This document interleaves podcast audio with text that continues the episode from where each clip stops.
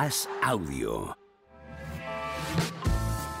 Luz Nieto, ¿qué pasa? ¿Cómo estamos? Sí, sí, la ocupa asiento. Aris Gabilondo, por favor, ¿qué tal? ¿Cómo estamos? Muy bien, qué entrada hoy, qué entrada espectacular de la peña hoy aquí en el estudio improvisado, ¿eh? Por la puerta grande. Es una puerta grande, correcto, correcto. ¿Cómo estáis? ¿No os coge la cámara? ¿No? Ay, Ay, ay, estamos. ay, Hoy es todo, tenemos, qué hoy maravilla. ¿Cómo funciona esto hoy? Machicado, ¿qué pasa? Que entras y sales, entras y sales. Estás aquí. eh, ¡Hola! Ahora enciende la luz.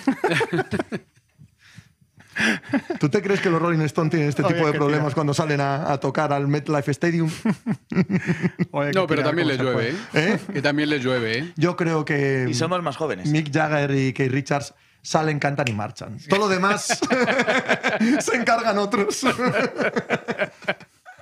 ¿Cómo estáis? Muy bien. Muchas gracias por venir. Queríamos hablar por separado contigo de la selección española, contigo del mercado de entrenadores de, de estos días, que han aprovechado varios equipos para destituir a el Bayern de Múnich, el Tottenham, a destituir entrenadores. Pero ya que estamos, hagamos un totum revolutum, ¿no? Y que salga lo que salga. Vale, pues tú di, di por dónde empezamos. Empezamos por la selección, claro. Empezamos por. eh, hoy llevamos en portada a Ceballos. Decís que puede ser el día eh, importante para Ceballos en la selección. Yo sumaría también a Fabián.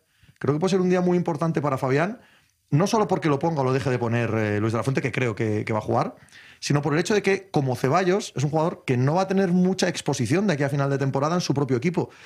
Y este tipo de oportunidades, mientras falte Pedri, son relevantes en la selección. Sí, porque son casi lo que más se parece a Pedri, podríamos decir, el uno y el otro, ¿no? Yo no sé si los dos juntos, pero son lo que, lo que más se parece. Yo lo primero que tengo que decir es que a mí esta lista me gusta más que las de Luis Enrique, me parece que va más con los méritos y con lo que piensa la gente, es decir, no ha mirado el DNI, ha cogido a los cuatro goleadores de, de la liga y se los ha llevado allí, no, no ha inventado nada, podríamos decir. Y otra cosa ha sido el juego, que la verdad es que durante 75 minutos nos aburrimos bastante. Y bueno, luego tuvimos ese arreón de, José Lu, que también es un acierto del seleccionador. ¿Por qué? Porque lleva un jugador que es diferente a los demás. Eso lo hizo Del Bosque, os acordáis, con Llorente, lo han hecho muchos, muchos entrenadores. Es decir, tú tienes un registro de juego y cuando no te funciona tienes que tirar de otra cosa. De mandar balones a la vía y alguien que lo remate. Y este tío es el que gana desde hace tres ligas todas las disputas aéreas en la liga. Y entonces me parece, me parece una lista bastante más razonable. Que te gusta más este seleccionador que el anterior, ¿no? Un poquito. Por si no se había notado. Desde la total objetividad, ¿vale? Por si había sido críptico el, la intervención de Luis. A ver, yo con Luis de la Fuente no tengo ninguna duda de que es un gran seleccionador. Ahora quiero ver si es un gran entrenador, que es diferente. Eh, en el caso de Luis Enrique estaba convencido de que era un gran entrenador y tenía dudas de que era un gran seleccionador, porque sus listas eh, Qué gener- fino, ¿eh? Generaban debate, dejaban ciertas dudas y luego él se sacaba, se encargaba de sacarle el máximo partido a esas listas, porque insisto, era un gran técnico y es un gran técnico. Luis de la Fuente tiene una cosa diferente a Luis Enrique. Luis Enrique tuvo que ganarse al grupo. Eh, Luis de la Fuente lo tiene ganado porque tiene un trabajo previo hecho. Estábamos hablando de Fabián, de Ceballos, de Miquel Merino, de Rodrigo, Oyarzábal. de Oyarzábal, de Dani Olmo. Esos jugadores han sido campeones ya con, con Luis de la Fuente. Es más, no solo han sido campeones, le deben mucho en sus carreras, porque fue el primero que les expuso mediáticamente en, lo que es el, el fútbol. O sea, Ceballos, cuando Ceballos es campeón de Europa con Luis de la Fuente, jugaba en el Betis. No era un jugador, había debutado en Primera División, pero no era un jugador con la estrella que, es ahora. Rodrigo jugaba en el Villarreal, Merino jugaba en Osasuna y él apostó mucho por ellos y creo que hay un vínculo muy fuerte de unión entre esa generación y, y su entrenador que ahora es el de la absoluta. Pero yendo de esa foto global que me habéis hecho los dos al partido en concreto de hoy, eh, vuelvo al tema de Ceballos y Fabián. Es que estos dos. Pero es que no me parece que va a ser puntual lo de Ceballos por y Fabián, supuesto que ni no, mucho pero- menos. Pero Es eh, más, estaréis recuerdo que, que lo con- tienen complicado en sus clubes. Entonces, Bueno, eh, complicado, complicado, claro. Juan en el PSG y en el Real Madrid. es que no son titulares. No son titulares, pero es que es muy difícil ser en esos Hombre, equipos titulares. Claro, pero Claro. si Pedri, Gaby, Rodrigo, Merino siguen siendo titulares en sus equipos, o sea, no caben muchos más centrocampistas.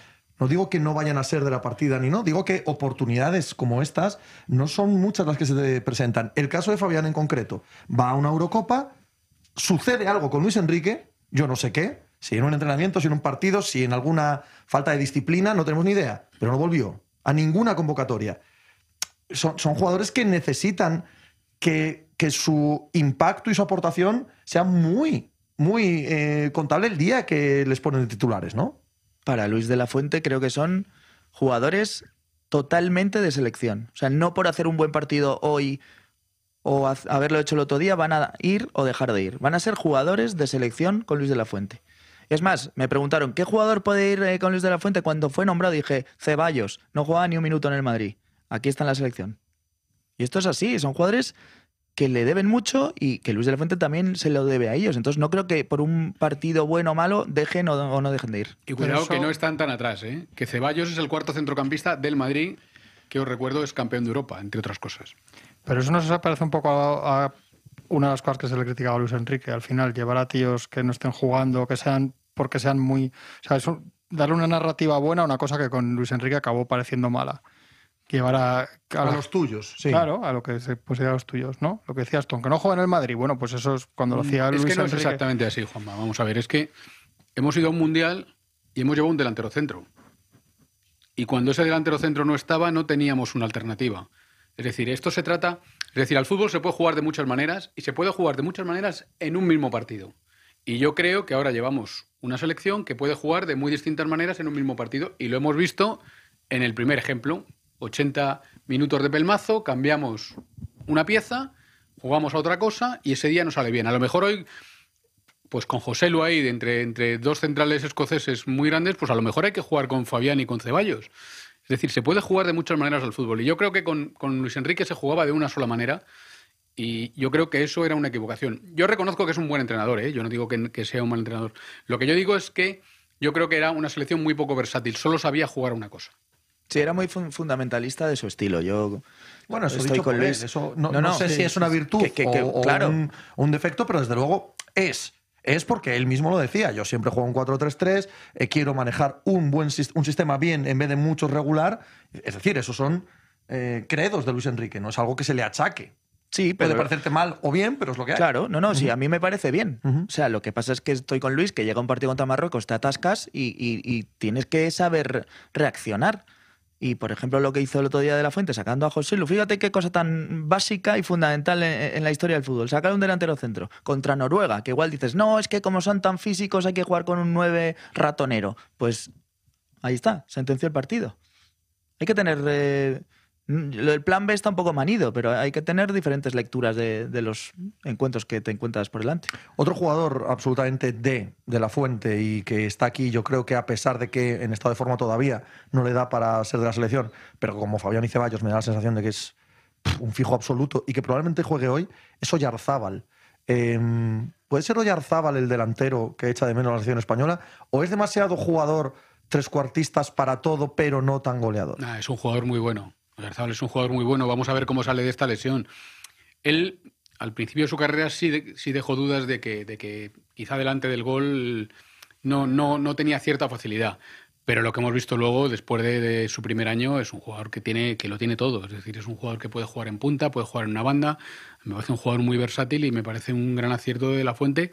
Sí recupera el nivel de antes de, de una lesión tan grave como la que ha tenido, claro. Es mejor jugador para el equipo que para él. Que eso es eh, importante para el equipo y no tanto para él.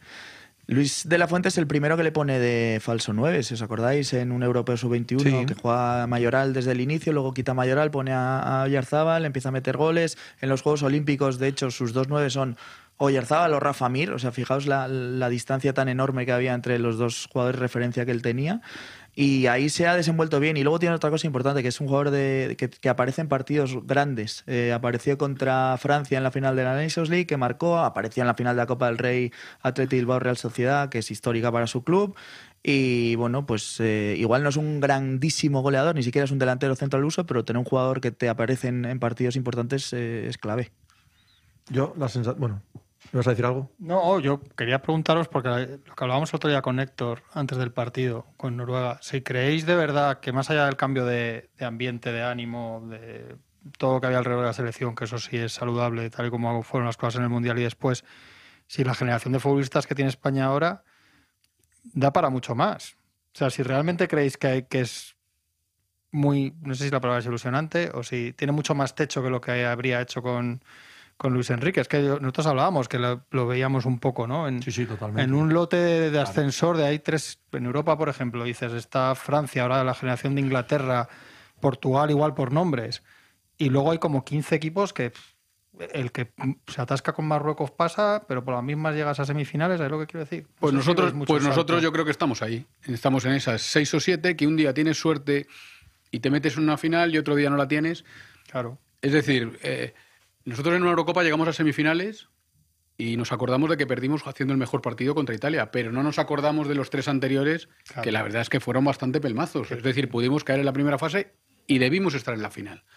Exactamente lo mismo nos ha pasado. Os recuerdo que estamos en esta final, en esta final four de la Nation League por un gol ahí de última hora en Portugal de manera agónica, que si no lo metemos, pues no estaríamos. Es decir, estamos en ese grupo de 7-8 que en una de estas te toca y te metes en una final o incluso lo ganas. Que no es la selección de 2008, ni mucho menos, ni es la selección de 2010, porque aquella, aquella era una selección hegemónica, un poco lo que podría ser hoy, o acercarse a lo que podría ser hoy Francia. Que aún así ayer la vimos jugar contra Irlanda, Era más que no Francia ahora. quizá más que Francia, Sí, sí, tiene era razón, quizá más que Francia Francia. Es que, es que comparar nada con aquella época es, Sí. es baladí. O sea, se pueden comparar cosas. Sí, pero, pero es. Se pueden pero comparar- sabes que no vas a llegar. Mira. o sea, es, el- es un listón, no tú, no, no llega nadie. Es una de las mejores selecciones de todos los tiempos. Yo, a ver, yo siempre que digo que comparamos cosas, comparemos eh, los mismos tramos de tiempo. O sea, no me vale comparar un equipo que ha sido campeón de todo con uno que está recién empezando. Porque no hay mm, margen suficiente de comparación. Pero sí comparemos lo que había hecho la España campeona a la edad en la que tienen estos, a la que tienen estos jugadores. Por ejemplo, eh, habían sido eh, campeones del mundo sub-20. Habían ganado campeonatos de Europa sub-19. Había alguno ganado eh, medalla de plata en los Sí, Juegos Olímpicos. sí, sí. Se pueden hacer paralelismos. Aquí hay gente que ha sido medalla olímpica, hay gente que ha sido campeona de Europa sub-19, campeona del mundo sub-20 no, porque eso es eh, un gran logro que tuvo aquella generación de Casillas, etcétera, etcétera, y Xavi, pero por lo menos hay algo. Sí que ha cambiado, creo, eh, el entorno de todas las selecciones. Ya no hay una, dos, tres selecciones que dominen respecto a las demás. Está todo mucho más abierto, como decía Juanma. Te gana una Eurocopa Italia que nadie lo esperaba. Suiza se carga a Francia en la Eurocopa anterior. Cuidado, eh, y no va al Mundial. Esa Italia no va al Mundial. Italia no va al Mundial. Croacia elimina a Brasil en el Mundial, Argentina, que igual nadie la esperaba, gana el Mundial. O sea, es una cosa muy difícil de pronosticar el fútbol de selecciones ahora mismo porque hay mucha igualdad, no hay una que esté muy por encima de las demás y eso hace que todas tengan opciones. Pero tú sí crees en esta generación de española, porque hay mucha gente que dice que el equipo, que no hay mucho vuelo más allá de entrenadores y tal, que al final... A ver, eh, hay que tener en cuenta que es una generación que está muy marcada por una crisis profunda para mí del fútbol español. Y eso que el Real Madrid eh, ha sido un poco la bandera de lo, de lo contrario. Pero completamente alejado del fútbol español. Efectivamente. Pues probablemente. En, en otra, en otra esfera. Probablemente. Tanto, tanto, tanto de nivel, no de nivel, porque compite las ligas con el Barça o con el Atleti, eh, en estos últimos años, digo, no este año en concreto.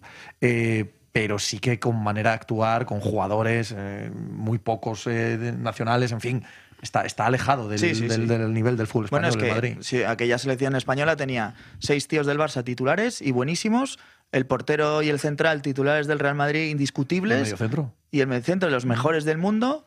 Entonces, claro, Y esa- dos delanteros, eso se nos olvida a veces, que yo creo que esto es de lo que adolece esta generación, aparte de otras cosas. Dos delanteros que los ponías en el mercado y eran los más cotizados del mundo. eran todos de los mejores del mundo. Claro, en su o sea, tú ponías a Villa y Torres en el mercado y te los- Acordaos que teníamos el balón de plata y el balón de bronce. Eso que yo creo que debieron ser 2010. alguno de los dos, Sí, deberían ser balón de oro. Eran ¿eh? todos los mejores Y- del y mundo. ahora en su ni nos acercamos, Y algunos sí. de los mejores de la historia. Es Entonces, así, eh, creo así, que al final claro. la, la selección... Cinco eran de los mejores de la historia en Sí, su puesto. sí, sí, sí, sí. Y, y diez, igual quitando que- quién podías dudar. El lateral izquierdo, Cadevila, era el, el que menos podía estar en los. Los demás eran todos de los tres o cinco como mucho mejores. Pero esta selección pues, ninguna duda. se ha tenido que componer de otro, por otros caminos. O sea, el portero tuvo que irse joven a la Premier, el mediocentro que ahora está jugando tuvo que irse del Atleti a la Premier por circunstancias económicas, ¿eh?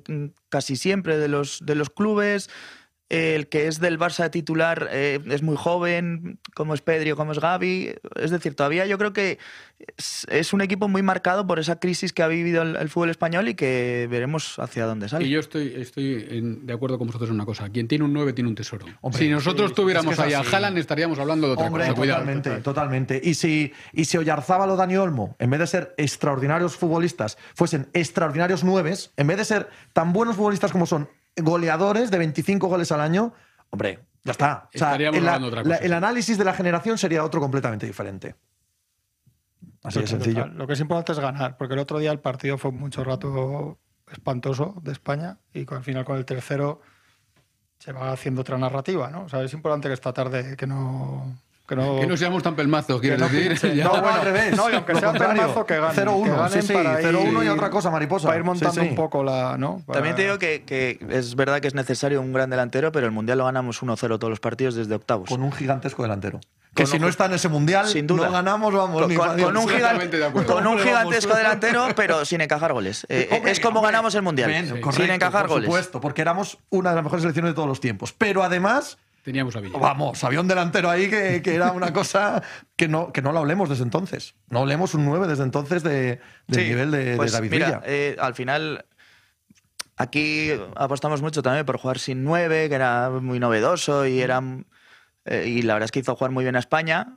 Pero igual lo que también supuso es que una generación entera de delanteros centros no nos sirvieran en el fútbol español. Y, y ahora es difícil volver a retomar ese ritmo de sacar nueves. Es, es- es el gran defecto del fútbol español ahora mismo. Y yo creo que en el centro del campo, Y los centrales.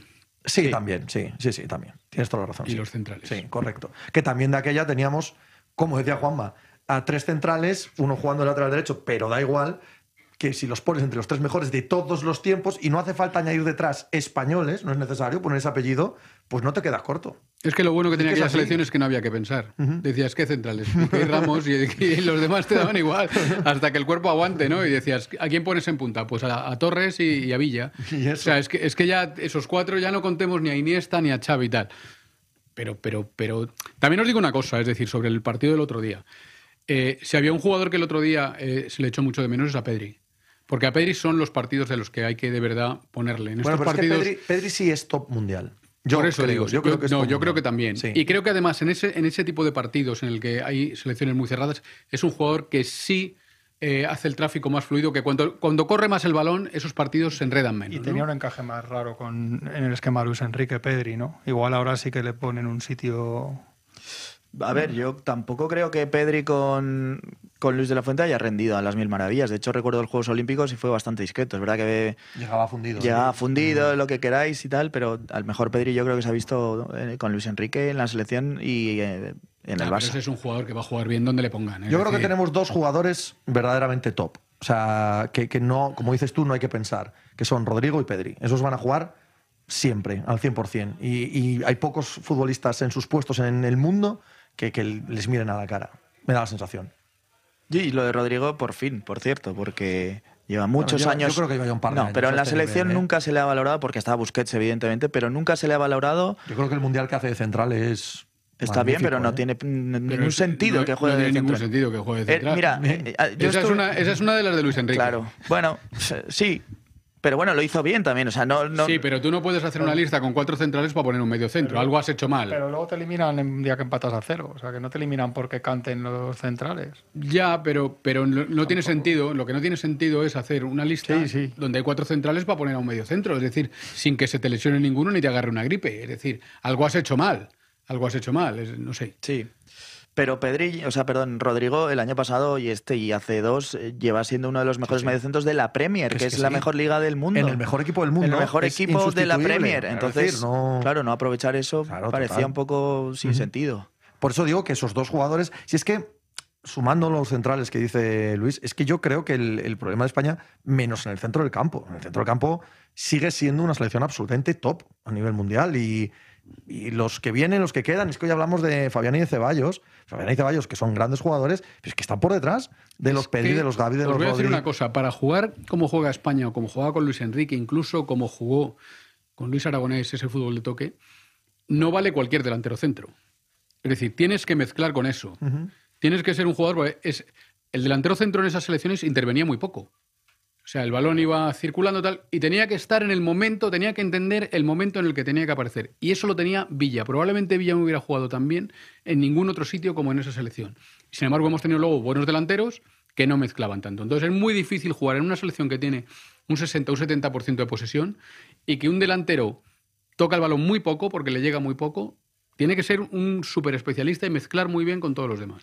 Me pregunta Matriosca, ¿es mejor Rodrigo que Casemiro? No, digo que es uno de los mejores centrocampistas del mundo, uno de los mejores anclas del mundo. No tiene por qué ser mejor que Casemiro. Bueno, hay cosas en las que es mejor y otras en las que es es. peor. Sí, sí, no, no diré tampoco que es peor. Lo que quiero decir es que no tengo que ponerlo por delante de Casemiro para refrendar lo que estaba diciendo, ¿no? Que creo que es élite en su puesto, aunque hay otros dos o tres que pueden serlo Es perfectamente. muy específico para jugar a una cosa, pero yo creo que España juega más cercano a, a esa cosa que a, que a una en la que esté Casemiro, por ejemplo. Esta selección, ¿eh? digo, igual otro equipo, eh, por el tipo de juego que practica, le viene mejor un Casemiro. Para esta España que quiere tocar y tocar, a mí Rodrigo me parece que es el mediocentro ideal. ¿Qué os parece que un entrenador eh, utilice partidos oficiales de clasificación para la Eurocopa, como va a suceder hoy, eh, cambiando jugadores, rotando jugadores? Es decir, no tanto por cansancio, sino porque quiera hacer probaturas. Puedes escribirle el año de eso que no le gusta. Yo he leído a Relaño esta mañana. Ha dicho- Por lo tanto, he no traído esa pregunta aquí. Pues, pues te voy a decir una cosa. Pues depende mucho de la diferencia que haya entre los titulares y los suplentes. Como yo creo que en esta selección no hay grandes diferencias entre los titulares y los suplentes, a mí me parece que cambio 4-5 me parece bien. Y lo digo ahora antes de que empiece el partido para que me fustiguéis después. Hay Me algunos. fustiga, por ejemplo, Dani Cruyffista, que dice que Villa jugó bien en todos los lados, no solo con España, y pone muchas exclamaciones. Por favor, ¿eh? Por favor. Eso va por ti, claro, evidentemente. No he dicho que no jugara bien, he dicho que no jugó tan bien. Eh, yo lo de los cambios, eh, cambia siempre a los que puedes cambiar. Al que no puedes cambiar no lo va a cambiar. O sea, va, va a cambiar a Valde por Gallá eh, y, y, pues igual a José Lu por Morata, pero si estuviera bien Pedri no lo cambiaría, Rodrigo no creo que lo cambie. Laporte no lo cambiará. Laporte ya veremos qué lo que estábamos diciendo, Sí. cuando hay una gran diferencia entre Pedri y su relevo, pues jugará casi siempre Pedri. Cuando hay dos jugadores muy parecidos, pues no, no importa cambiar y además está refrescando. Hay que jugar cada tres días, ¿eh? Sí, Esto sí. no es fácil, ¿eh? Y llevan una buena tralla ya en la temporada y lo que les queda Y también. será duro Escocia, ¿no? Que están, no están en un momento de los malos malos dentro de que no es Bueno, fútbol. estuvieron en la Eurocopa, Eurocopa y, de 2020, pero 2021. ahí, rascarán ahí en casa. ¿no? Sí, bueno, ya sabemos que estos equipos, sobre todo a principios de los partidos y cuando vuelven del segundo tiempo y si está el marcador apretado al final, te van a, te van a meter un ritmo alto, pero España ha jugado muchas veces contra este tipo de rivales, tiene que llevar el partido hacia su terreno y, y darle el ritmo que le dé. Esperamos desee. un partido, si, si os acordáis del partido que jugó el Madrid en Glasgow este mismo año, pues ese es el partido que dice Aritz. Sí. 20 no. minutos, 20 minutos en que el Celtic parecía que se iba a comer al Madrid, el Madrid aguantó y acabó metiéndole cuatro. A mí me sorprendió muchísimo aquel Celtic, ¿eh? Por eso digo que al- el, el- el arranque que van a tener seguro que es que va a ser fuerte. Es decir, Pero yo- qué jugadores de realmente élite tienen. tienen eh, No, no, tiene seguro- Robertson, el lateral izquierdo, Sí. y McTominay, que el otro día no fue titular, y poco más, ¿no? Podríamos hombre. decir de lo que es la élite europea. Claro, tiene jugadores que están casi todos curtidos en la Premier League, dos de ellos muy destacados, sobre todo Robertson, que es uno de los mejores laterales Sí. izquierdos cuando está bien, que este año tampoco es que esté muy allá, pero... Jugador de Liverpool, pues caso alguien no lo sabe. Sí, pero creo que la de España es bastante superior. Sí, lo que decía del Celtic, a mí aquel Celtic me sorprendió mucho frente al Real Madrid por ser un equipo demasiado atrevido. Para lo que yo espero normalmente de esta clase de equipos. Yo no sé si Escocia va a ser atrevido. Hombre, yo me yo imagino creo que es un equipo no encerrado son, atrás. Estos equipos no son defensivos. ¿Escocia tampoco? No, no, no. Y va a salir los 20 inglés- minutos ahí con Hampden Park eh, Claro. eh, eh, apoyando, van a salir de a por todas. Rudimenta- más rudimentario que defensivo. Claro, ¿no? exacto. Los- el fútbol de, la- de las Islas Británicas eh, yo creo que tiene un gran defecto, es que no sabe contener cuando tiene que contener. De hecho, yo he visto a Porque, Inglaterra... porque el público no les deja. No les deja, pero he visto a Inglaterra perder unas semifinales de un mundial contra Croacia ganando 2-1 por irse arriba. O sea, en vez de por tener la cabeza fría, eh, echar el equipo un poquito atrás, les metió un gol a contragolpe, Croacia. Entonces, esa cultura va con el ida y vuelta permanente que yo creo que ellos eh, manejan allí.